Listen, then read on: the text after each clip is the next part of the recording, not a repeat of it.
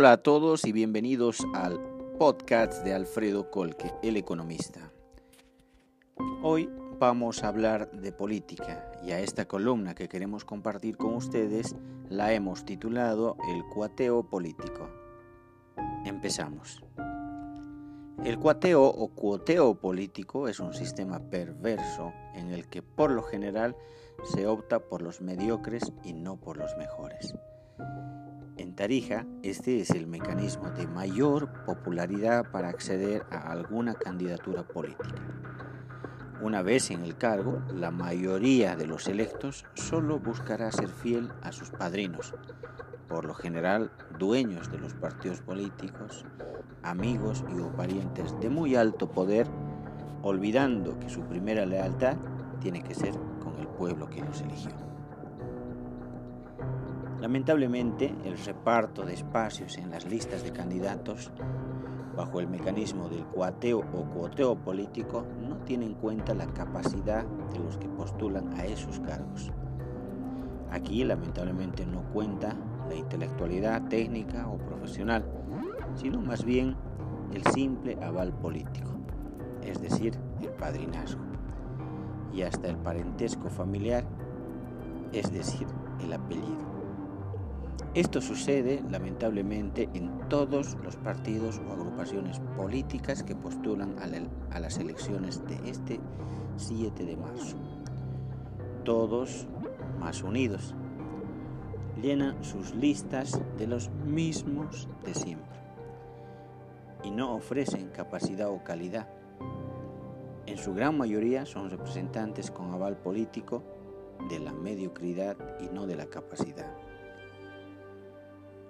Sé que es un poco tarde para exigir esto, pero los partidos políticos que pretenden llegar al poder este 7 de marzo deben entender que la administración pública del Estado no es un juego para poner al primero que se cruza en el camino, sino el compromiso de contribuir a mejorar la calidad de vida de la gente.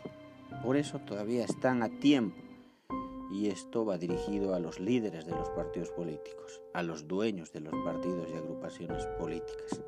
Están a tiempo de cambiar de sus listas a los mismos de siempre y escoger como candidatos a concejales y asambleístas a los mejores hombres y mujeres de Tarija, sin que importe la edad, sexo, religión, raza, condición económica o preferencia política porque ellos tendrán en sus manos las delicadas funciones de sacar adelante no solo a dicha institución pública, sino a todo un pueblo, en este caso el pueblo tarijeño.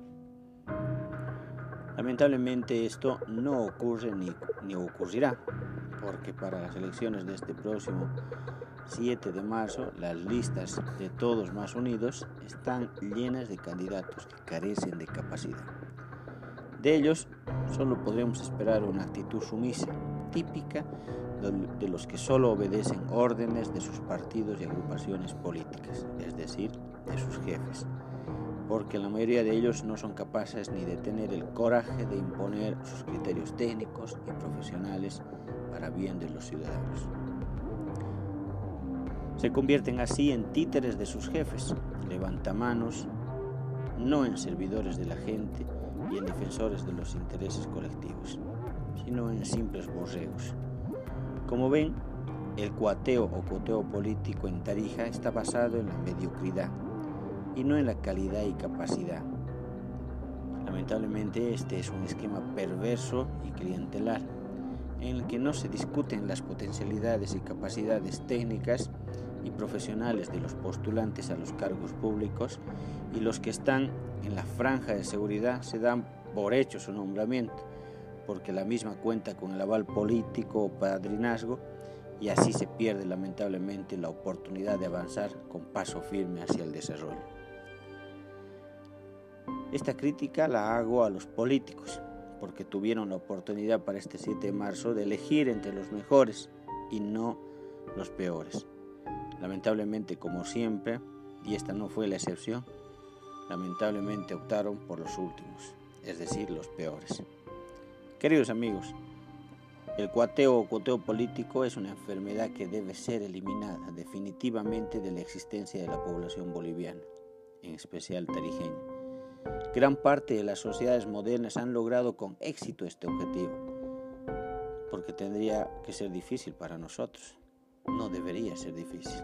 Es cuestión simplemente de reconocer el terrible daño que nos hace esta cruel enfermedad. También, también debemos reconocer que la solución a este problema está en nuestras manos, apostando este próximo 7 de marzo por candidatos que representen la renovación. Gracias queridos amigos. Nos vemos la próxima.